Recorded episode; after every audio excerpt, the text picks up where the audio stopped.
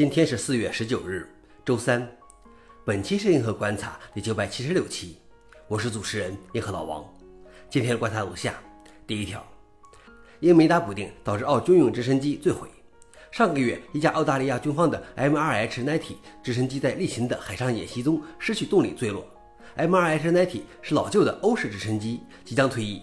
事故原因被认为是直升机未能打上重要软件补丁。该补丁将防止飞行员对发动机关闭再重新启动，而它的设计不允许这样做。它要求在飞行结束时引擎空转直至关闭。防止热启动的软件补丁早就存在许多年，但很多 MRH-90 并没有打上补丁。消息来源：Register。老王点评：瞧瞧不打补丁的结果多可怕。第二条是英特尔停止生产 ASIC 挖矿芯片。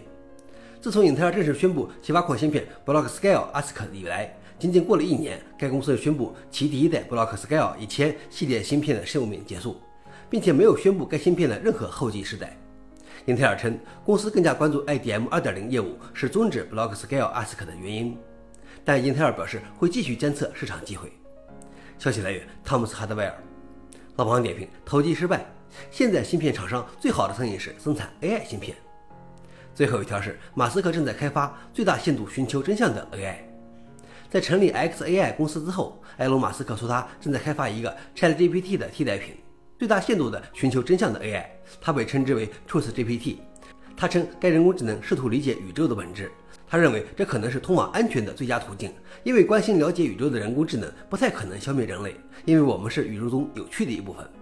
OpenAI 是他帮助创立的人工智能软件非营利组织。此后，OpenAI 开始运营一个盈利性子公司。他暗示 OpenAI 的利用激励可能会干扰其创建的人工智能模型的道德。消息来源：Work。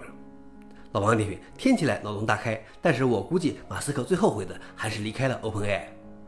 以上就是今天的硬核观察。想了解视频的详情，请访问随附链接。谢谢大家，我们明天见。